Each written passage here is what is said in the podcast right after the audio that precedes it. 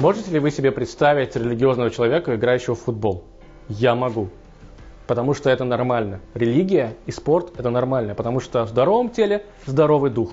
Давайте посмотрим, что же это значит. Никто не имеет права причинять вред своему телу, ибо оно не собственность человека, оно собственность Бога. Здоровье и нормальное состояние тела зависит от здоровья и состояния души. Здравствуйте, дорогие друзья! Давайте поговорим в конце концов о здоровье.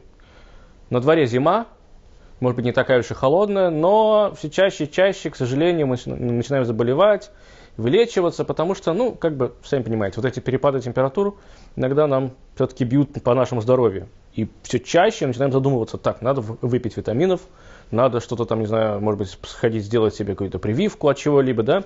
Начинаем думать о здоровье. Когда мы начинаем думать о здоровье? Зимой. Почему? Потому что нам надо работать, существовать, ходить в школу, в институт, неважно. Поэтому нужно укрепляться.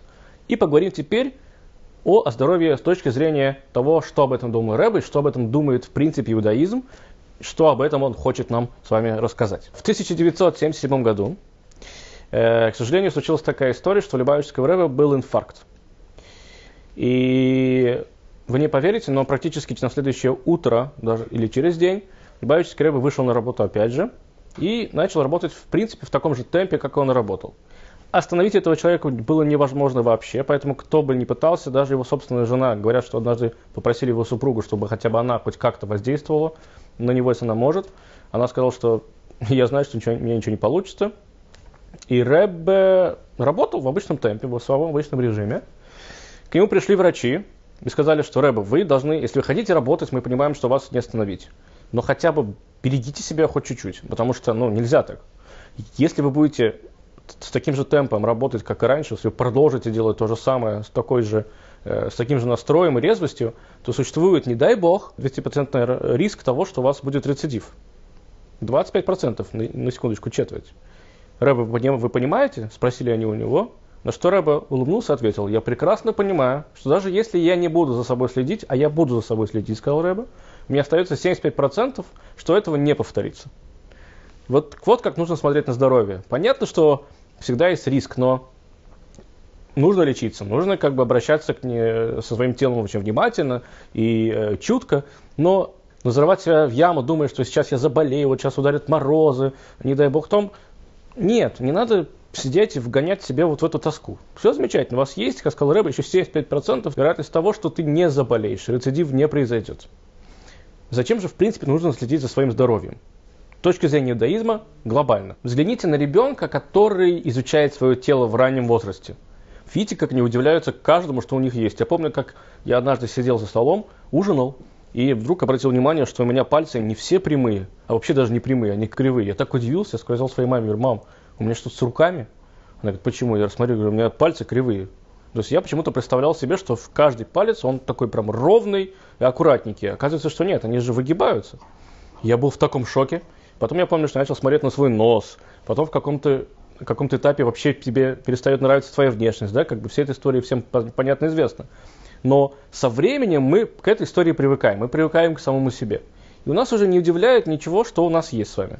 Некоторые начинают как-то над собой там себя украшать, да, девушке, понятно, им хочется еще больше, там, не знаю, проколоть себе уши, это нормально, пожалуйста, ради бога. Ну, кто-то как-то там начинает. Но по большому счету мы уже не удивляемся своей форме, то, как мы выглядим. Ребенок же, он просто, ему нравится все у него есть ногти, ух ты, они выросли, их надо постричь, там, да, у него брови появились, у него волосы поросли здесь. У меня дочь недавно отрастила себе волосы, знаете, длинные. Потом ее постригли, она себя увидела вновь, как будто она только родилась. То есть, О, какие у меня классные, оказывается, я еще там из коры неплохо выгляжу. То есть ребенок действительно умеет этому радоваться. Мы уже настолько привыкаем, что нам все равно. Нам все равно, как мы выглядим.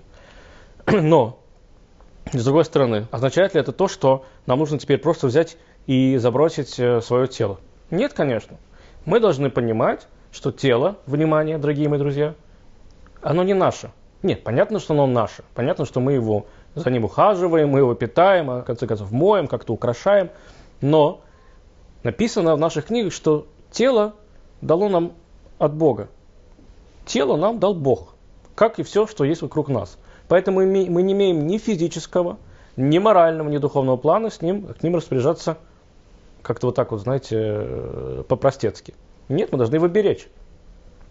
Тем более, что оно нам помогает жить и выживать. Зачем нам дал Всевышний это тело? Чтобы туда поместить душу. Если наша душа будет в каком-то ужасном теле, которое нам самим не нравится, или другим не нравится, или мы просто будем вдруг чего-то считать, что мы можем делать с ним все, что угодно, да, то в таком теле, я думаю, что душа не будет очень-то хорошо себя приятно вести. Ей не будет не очень комфортно. С другой стороны, если мы очень-очень много времени будем уделять своему телу, во что это перерастет? В «я». У нас вырастет огромное свое «я». Другими словами, как же нам поступать? Среднее. Всегда нужно искать золотую середину.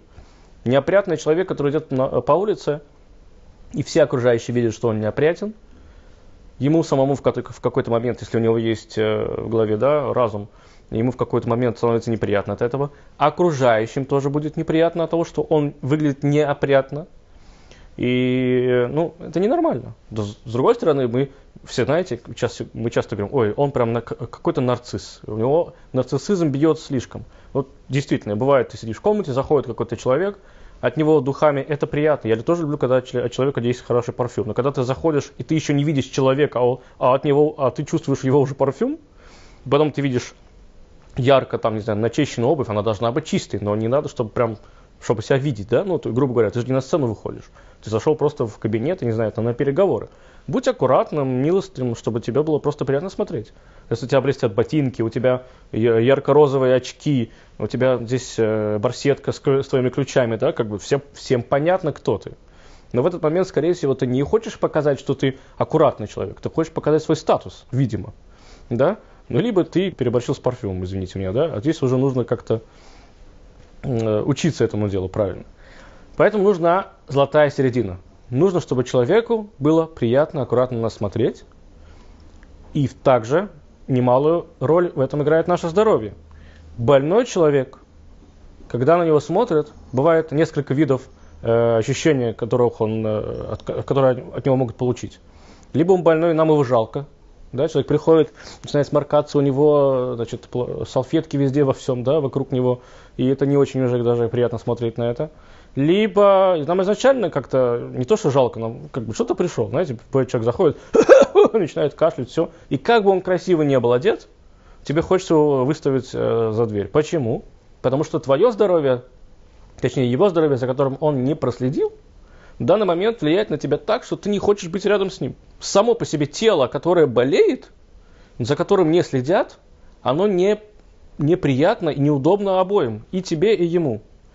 Если ты нормальный человек, ты захочешь там, да, жалко, ну, как бы, опять же, понятно, кто болеет. Ну, чаще всего мы испытываем таким людям жалость и посылаем их домой, если мы с вами директора. Поэтому нужно иметь золотую середину.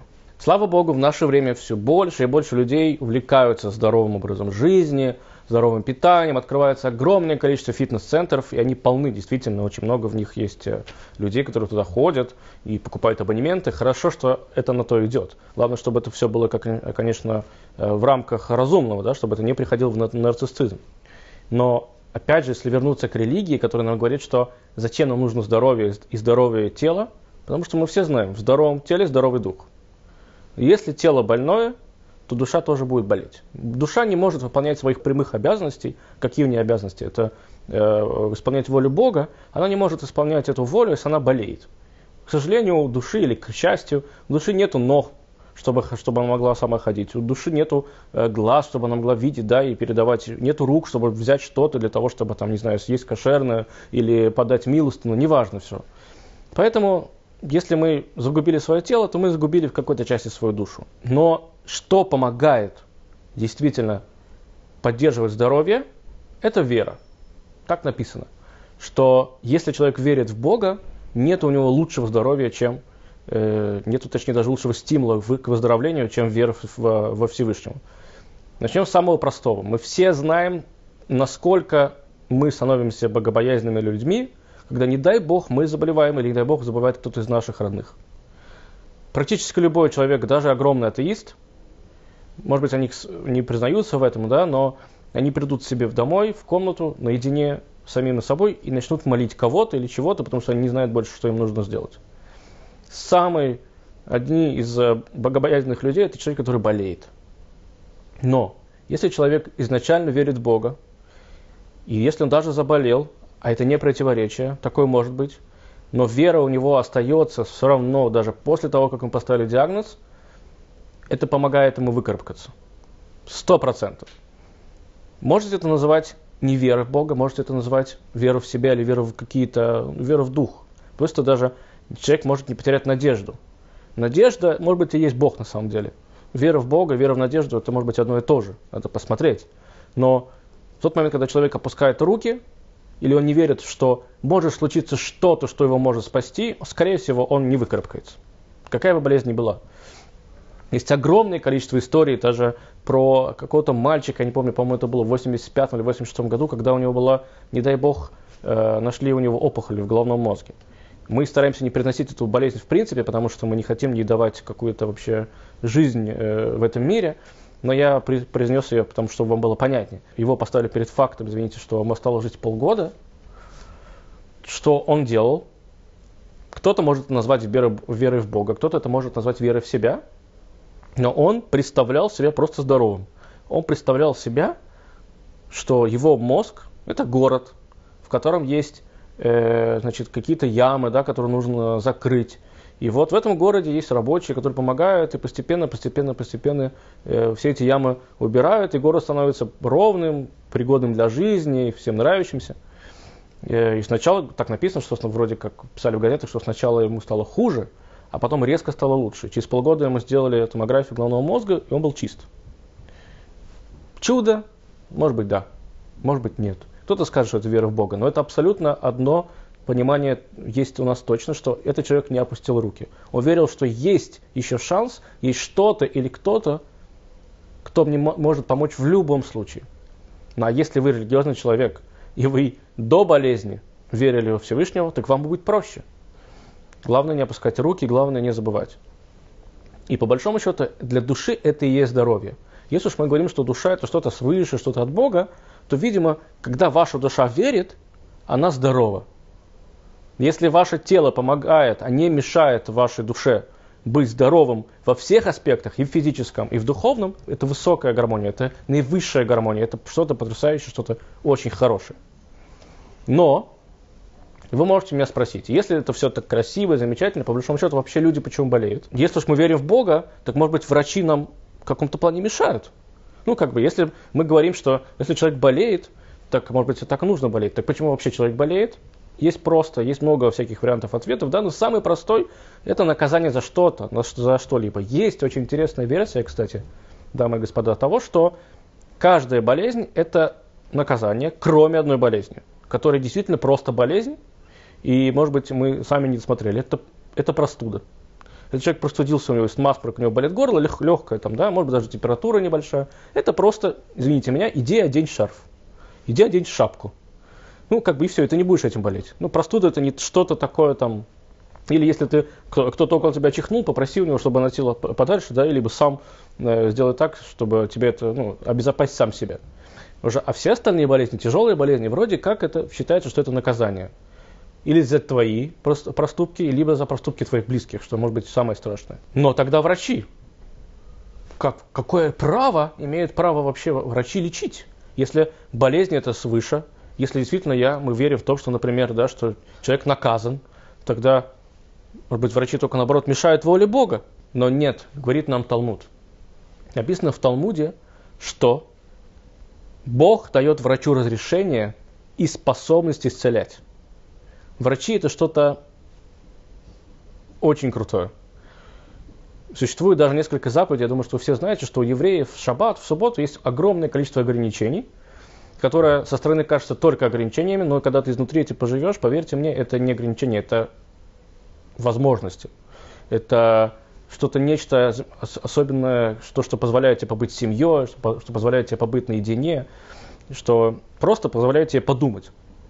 Так вот, если в каком-то месте находится врач, и в этом же месте есть больной человек, либо просто беременная женщина, и у нее начинаются роды, для этого нужно вызвать скорую помощь, то, не знаю, сесть в машину, да, оказать какую-то, ну, сделать какую-то помощь, которая связана с нарушением шаббата обычно, так врач не то, что может это сделать, он обязан это сделать. Только потому, что он врач. у врачей есть огромные полномочия. Я вам могу сказать лично, как муж врача, они, эти люди, они особенные. Потому что, на мой взгляд, если ты э, хороший врач, это только потому, что ты, видимо, им родился. Ты должен, типа, у них есть какое-то, видимо, желание помогать, иначе это не врач. Иначе это просто знакомый человек, он знаком с медицинской энциклопедией. Он знает, что делать 1, 2, 3, 4, 5. Когда врач звонит потом тебе и спрашивает, как у тебя дела, да, и через какое-то время, почему ты не приходишь, вот это настоящий врач. Я таких врачей вижу в своей семье. И это парадоксально. Поэтому врачи здесь не мешают воле Бога. Врачи это те люди, которые нам хоть как-то могут вообще помочь исправить наши с вами э, какие-то проступки или что-то неправильное и непонятное, что мы с вами совершили. То есть мы заболели, пришли к доктору, и он вместе с нами помогает нам выздороветь. Потому что иногда сам процесс выздоровления тоже не самая приятная история.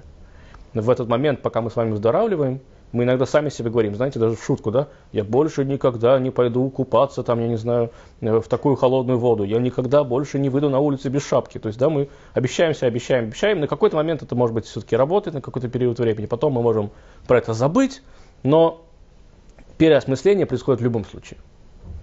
Многие люди очень часто, когда они заболевают серьезными болезнями, они принимают на себя хорошее решение, что вот если я выздоровлю, знаете, они ставят такое условие Богу. Я, если я выздоровлю, то я там дам не знаю, миллион долларов на какой-то детский дом, да, либо вот, если у него такая-то болезнь, значит, он на эту болезнь даст тоже другому человеку, чтобы он выздоровел. То есть, что, что вдруг? В конце концов, ты ставишь в слове Богу, если я выздоровлю, он скажет, ну, что, а если ты не выздоровеешь? Что теперь Всевышний скажет, «А, какой кошмар, я мог там, значит, этот человек мог дать миллион долларов детскому дому, а теперь он не даст этот миллион долларов. Нет, конечно. Мы сами начинаем переосмыслять. Наше здоровье и наше здоровье здоровая душа и наше здоровое тело заставляют нас с вами думать и меняться. Вот что интересно. Знаете, рассказывают про одного равина, который однажды плыл на корабле и заболел, очень серьезно заболел. И, слава богу, ну так всегда бывает, что на этом корабле оказался врач, который мог ему помочь. А история очень древняя, и они плыли там порядка недели, полторы-две, может быть. И за это время, собственно, пока не плыли от пункта А к пункту Б, наш раввин выздоровел. И когда э, они сошли значит, на берег, врач подошел к, к этому раввину, к этому еврею и сказал, говорит, слушайте, я очень извиняюсь, что я заставил вас все-таки болеть. Раввин такой удивился, он говорит, ты меня заставил болеть, ты меня, вы, ты меня вылечил. Если бы не ты, я тут, не знаю, помер бы за эти полторы-две недели. Он говорит, нет, понимаете же, просто так все не работает. Если я на этом корабле, то вы заболели, я вас должен был вылечить. Если бы меня бы не было, может быть, вы были бы и здоровы. Вот такая работа у врачей. Вот такое отношение к ним сверху. Мы могли бы подумать уже, что, слушайте, у нас есть такая потрясающая история, как врачи, так может быть, не надо особо переживать и париться по собственному поводу. Буду ходить к врачам. Знаете, есть люди, которые всегда ходят к врачам. Есть два вообще вида людей. Есть которые люди, которые не любят врачей, и практически их невозможно, невозможно заставить к ним пойти. Есть другие люди, которые чуть что сразу идут, делают там, значит, э, надо сделать КТ, надо сделать рентген, надо сделать, я не знаю, там, э, УЗИ, все там, да, как бы. Чаще всего, кстати, такие люди сами, еще и сами врачи, которые тоже делятся на две части. Они либо лечатся, либо вообще не лечатся. И вообще лечить врача – это, наверное, самое неблагородное дело, я вам честно скажу. Потому что я периодически лечу врачей, их нужно заставлять. Видимо, они знают, какой вред несут лекарства, поэтому они как-то не сдаются быстро. Но шутки шутками. В любом случае, есть люди, которые бегут к врачам по любому поводу, как только они чихнули, есть другие, говорят, ничего страшного не будет. Я хочу себя так, по крайней мере, э, я хочу так думать, я отношу себя к третьему типу. Я, когда понимаю, что я дальше не вылечусь, я иду сам к врачу. Я несколько раз в жизни сам записывался, даже без, моей, без помощи моих э, родственников, и шел и лечился. Есть просто которые, некоторые болезни, которые ты сам можешь вылечить, а некоторые ты просто не знаешь, что с тобой происходит. Так можно теперь подумать, так давайте будем просто ходить к врачам. Зачем мне думать о своем теле, о своем духе? Нет, дорогие мои друзья. Врач только помогает вам вылечиться. Кто вылечивается на самом деле? Вы. Еще ни один врач в мире не пришил, точнее, не восстановил вам руку. Когда человек, не дай бог, ломает руку, это не значит, что после того, как вы идете к доктору, и он накладывает вам гипс, сейчас он вам вылечил эту руку. Нет. Ваше тело само по себе вылечивается. В вашем теле есть этот потенциал. Но если вы не будете, в принципе, за вашим телом следить, то оно не сможет вылечиться. Все очень просто. Доктор только помогает вам, ставит вас на, на правильный, на верный путь, что, с вами, что вам нужно принять, что вам нужно сделать в данный момент, чтобы поскорее поправиться. Но лечитесь вы сами. Вас не лечат. Вам помогают вылечиться. И это важный момент. Если у вас есть вера в Бога, если у вас есть вера в самого себя, если у вас есть ощущение, что вы должны следить за своим телом за своей душой, то, может быть, даже вам не нужно будет ходить к врачам. Скорее всего, пойдете, понятно, что ситуации в вашей жизни разные, но если у вас есть вот эти «если, если, если, если», они у вас будут, то вам будет намного проще. Вы, скорее всего, будете меньше болеть. Вы, скорее всего, будете к этому как-то относиться проще, что само себе помогает, по себе иногда помогает просто выздороветь. А врачам ходить надо. Я вам хочу пожелать, чтобы у нас просто с вами было понимание того, что наша болезнь – это болезнь. От нее можно вылечиться. Даже от самой страшной болезни можно вылечиться. И если уж мы за вами заболели, давайте сядем, подумаем, почему, из-за чего. Действительно ли, может быть, что-то я сделал не так. Может быть, себе, может быть, кому-то в, в, своем окружении. После этого, когда мы с вами поймем или не поймем, мы да, пойдем к доктору, и вместе с доктором, вместе со своей душой и вместе со своим телом будем пытаться себя вылечить. Но лучше всего, дорогие мои друзья, не болеть. Одевайте шарф и шапку. Не болейте. До новых встреч.